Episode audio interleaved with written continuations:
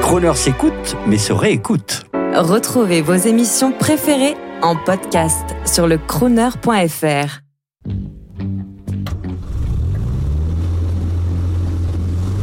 Prestige, automobile et collection.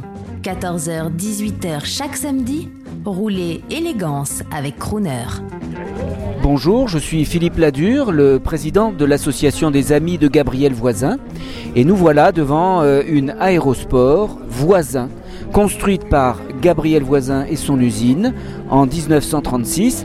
Cette voiture est l'aboutissement de tous les éléments que Gabriel Voisin a pu avoir pendant sa construction automobile, pendant son époque de construction automobile. Cette voiture est équipée d'un 6 cylindres de 3 litres 3. Elle euh, a la particularité d'être la première voiture ponton qui a été produite industriellement, enfin industriellement à l'échelle des productions de voisins.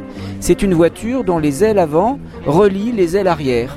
C'est une ligne tout à fait courante mais que l'on va trouver dans les années 50 pas dans les années 30.